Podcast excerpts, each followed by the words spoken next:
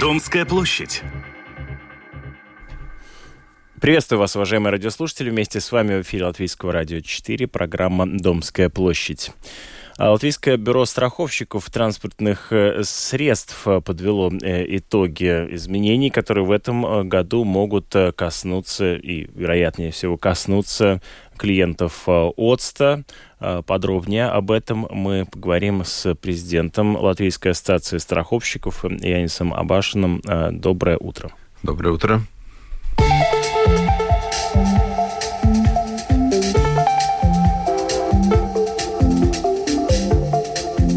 От первого лица. Итак, э, несколько изменений. Я так понимаю, что нужно ожидать в этом году о администрировании ОЦТа, которые коснутся э, пользователей. Расскажите, какие? Ну, первое и самое простое, это, наверное, то, что штраф на сегодняшний день, если человек ездил без ОЦТ и проехал мимо фоторадара, то он может, может, мог получить, скажем, если он пять раз мимо проезжал фоторадара, то он за день мог, мог получить э, пять штрафов. То есть будет изменение, которое означ... будет означать то, что человек будет получить штраф всего лишь один раз в день. То есть э, если вы даже проехали мимо фоторадара 10 раз за день, то штраф будет всего один. Какая прекрасная экономия. Да. Да, то есть это одна вещь. И, ну, еще нужны изменения в законе, но, э, наверное, через месяц, полтора, два, три такие изменения в законе и будет.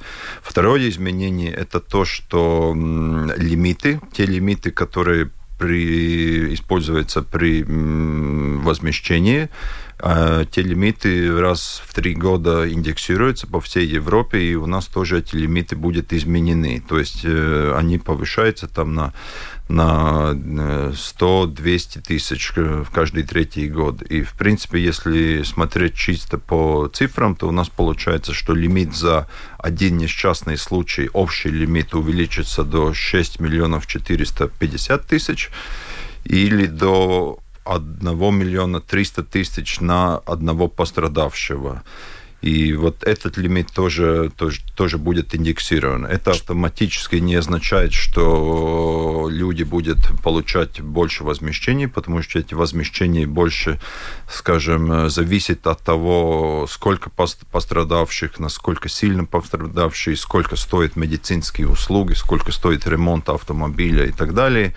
Но если будет какие-то покрупнее ДТП или более серьезные, то, конечно, изменение этого лимита и конечно, имеется инфляция, то каждый второй, третий год, это, если этот лимит меняется, то, в принципе, это хорошая вещь. То есть... Э, да, я понимаю. Ну вот прежде чем мы перейдем к другим изменениям, а э, расскажите, пожалуйста, как часто э, приходится, выплачиваются суммы страховки близкие к этим потолкам лимитов?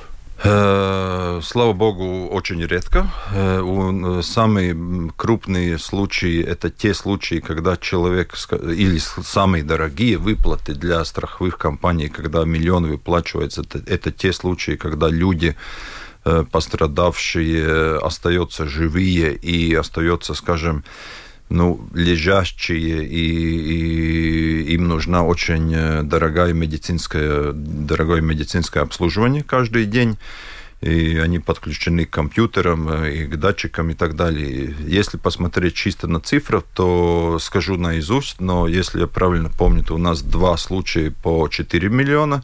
Один случай такой – это наша фура в Финляндии, и второй случай – это опять э, фура в Ирландии.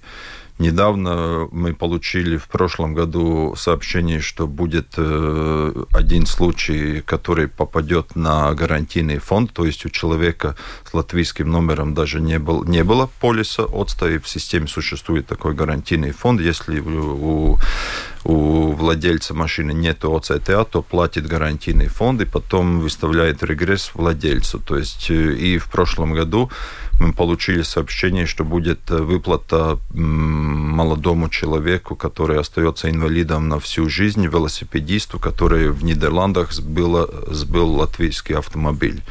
И это не фура, но маленький легковой автомобиль сбил подростка. И этот подросток останется... Я правильно понимаю, что... И это 2 миллиона. Виновному придется потом возмещать в этот гарантийный фонд? Или вот тот случай, когда вот тот случай в Нидерландах, когда у владельца латвийского, латвийской машины не было вот этого, не было полиса, то гарантийный фонд выплачивает вместо страховой компании, и потом э, возмещение выплачивает, чтобы пострадавший получал свои возмещения, и потом выставляет счет уже тому человеку, кто забыл или кто не купил полис ОЦТА, то есть, то есть этот владелец в Нидерландах, он получит э, счет вот на эти 2 миллиона. 2 миллиона евро. Да. И это, ну, надо понимать, что это не каждый, это не, не одноразовый платеж, потому что если, если человек э, остается живым, Э, в ДТП, и он э, будет жить, скажем, 20 лет, то 20 лет ему нужно, надо иметь вот это постоянное медицинское обслуживание. Если он будет жить 50 лет, то 50 Понятно. лет постоянное медицинское обслуживание. Это значит, что в раз в квартал мы получаем от Нидерландов счет, и выплачиваем этот счет, и потом этот счет выставляем уже вот это, этому человеку, который полис ОЦТА не купил. То есть это может быть очень дорогое удовольствие иногда. Ну, удовольствие, это, конечно, не удовольствие, это трагедия, ну, конечно, да. прежде всего, этого бедного молодого человека из Нидерландов, но в частности, да, и э, не позавидуешь э, и вот э, латвийцу, да, который да. оказался в этой ситуации. Какие еще изменения могут коснуться? И, ну, в третье изменение это больше, скажем так, это больше такие внутренние изменения в системе ОЦТА, который касается, который клиентов напрямую может и не касаться, но может касаться когда-то косвенно. Это то, что было решение в позапрошлом году, решение э, Сената, которое одним решением сказало, что Э, Латвийское бюро страховщиков, бюро страховщиков делегировано государственные функции в сфере ОЦТА, и вот э, в этом году эти делегированные функции будут прописаны в законе, и главное, чтобы эта, эта прописка в законе произошла, скажем, ну так нормально, логически и так далее, чтобы всю систему ОЦТА как-то на, чтобы влияние на систему ОЦТА было, как э, можно сказать, ну, нормальное и позитивное. Если это влияние будет негативное, то это потом косвенно каким-то видом может, э, может и влиять на, на клиента. То есть, скажем, IT-система может ухудшиться или что-то другое. Но я думаю, что там мы с Министерством финансов э, найдем общий язык, и в законе это будет нормально прописано. А вот э, пытаюсь понять, то есть э, я сейчас про влияние на простых клиентов вернемся к нему, но а может быть, как раз-таки, ну, условно говоря, частная как компания будет лучше администрировать, э, э чем э, государственная, или нет? Ну, сейчас мы как раз э, в наши владельцы, э, это директивная, директива прописано, что владельцами ЛТАБа как раз влияется, являются те страховые компании, которые этим видом страхования занимаются. То есть у нас 9 владельцев, если так можно выразиться. Сейчас э, государство скажет, что вот этому сообществу или обществу, или этой ассоциации будет делегированы какие-то государственные функции. Для нас главное, чтобы это было нормально прописано, и у нас было понятно, что для нас, как ассоциации, ассоциации, было бы понятно, когда мы действуем скажем, в той сфере, которая э, вот, э, государственная сфера, и когда мы действуем, той, действуем в той сфере, которая не государственная. Для клиентов, я бы сказал, ну там, как я сказал, главное, чтобы э, государственное влияние было нормально прописано и понятно, когда э, это государство, когда не государственное действие. И для клиентов это, конечно, главное, чтобы вся система нормально функционировала и не было каких-то пробоев, скажем, в IT, в IT-системе, не стало хуже, не стало более бюрократической и так далее.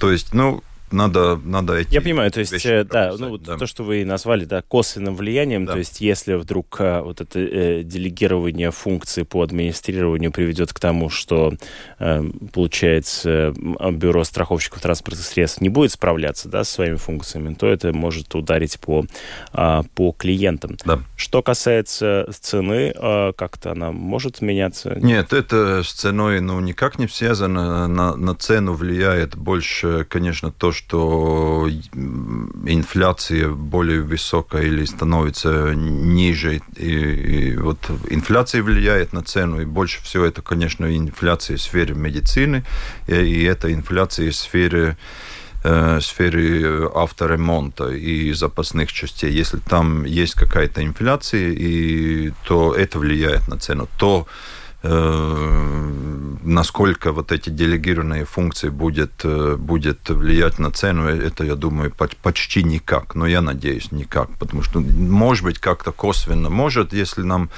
надо намного больше, скажем, э, какие-то отчеты давать в Министерство финансов, и нам для этого нужен, скажем, дополнительный человек, то это, конечно, немножко влияет на наши затраты. Но это, я думаю, это мелочь по сравнению с тем, что как на систему ОЦТ и на цены ОЦТ влияет, скажем, инфляция.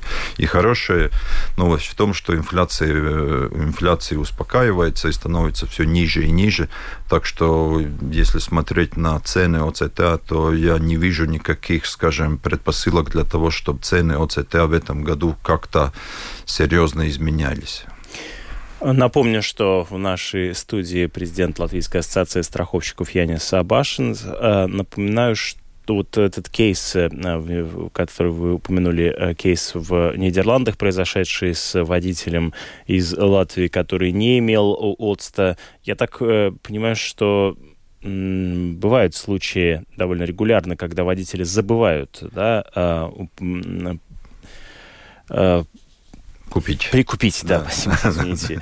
Э, э, Купить, да, этот, этот полис. э, Как часто такие случаи происходят? э? Ну, скажем так, за год, ну, в среднем мы, у нас три метод, методи- методики, как мы измеряем вот э, ту цифру, насколько сколько процентуально не покупает по- или ездит без полиса ОЦТА. И в среднем эта цифра где-то 1-2%.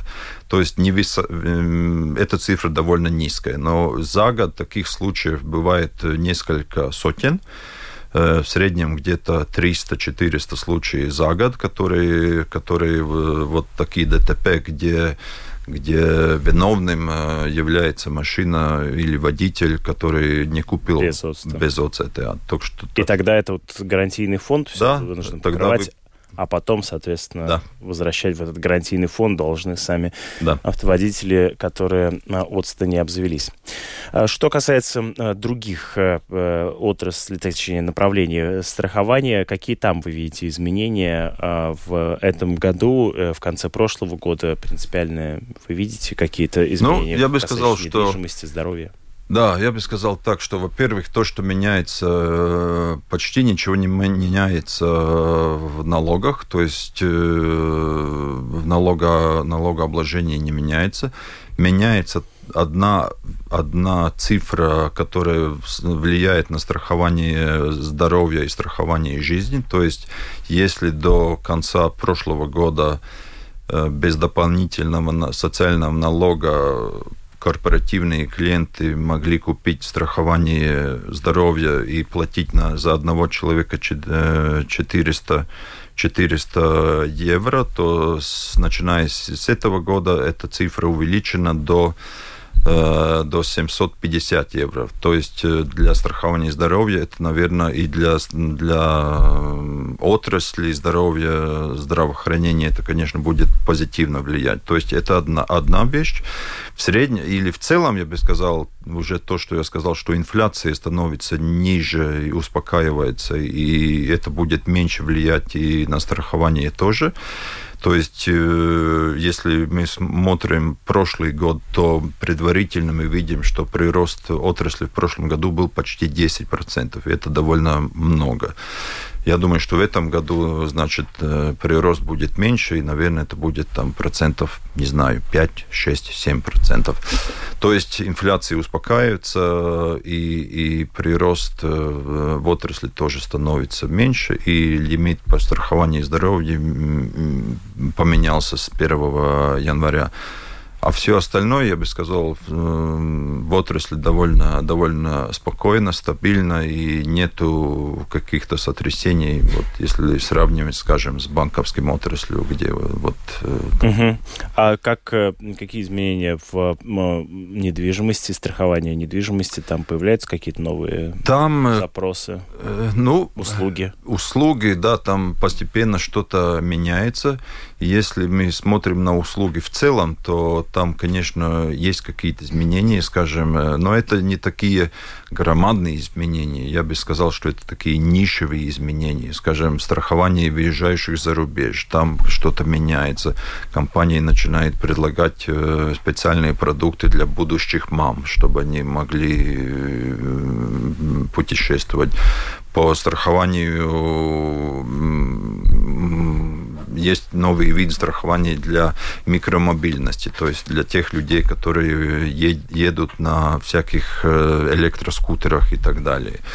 Э, для страхования, страхования имущества, там э, по страхованию солнечных батарей новые услуги. То есть какие-то вот такие нишевые вещи есть, но я бы не сказал, что есть какие-то громадные изменения. Я понимаю, то есть э, сам по себе прогресс, да, да. изменения нашей повседневной жизни, оно приносит и в том числе новые услуги да. в страховании. А вот я, кстати, не слышал о возможности застраховаться а, клиенту электроскутеров. Это что значит? То есть вы, если повседневно повседневной жизни используете электроскутер, то можете застраховать себя или кого-то Вы можете застраховать себя, как э, это называется, страх, вид страхования называется страхование против, против несчастных случаев. Вы можете застраховать свою ответственность, то есть если вы на, на кого-то наезжаете и кому-то делаете э, больно и плохо, и, ну да, и вот это и есть главное. То есть э, и сам, сам скутер тоже, если он, конечно, дорогой. А может... Пользуется ли эта услуга спросом? Э, пользуется. Такая же услуга есть и специально для велосипедистов. Такая услуга может включаться в страхование имущества тоже.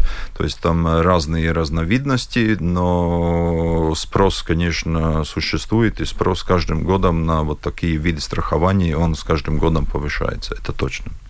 Спасибо вам большое за э, разговор, за то, что вы сообщили о э, изменениях, э, которые ждут, в частности, водителей и, соответственно, клиентов ОЦТа. Президент Ассоциации страховщиков Янис Абашин был вместе с нами в этой студии.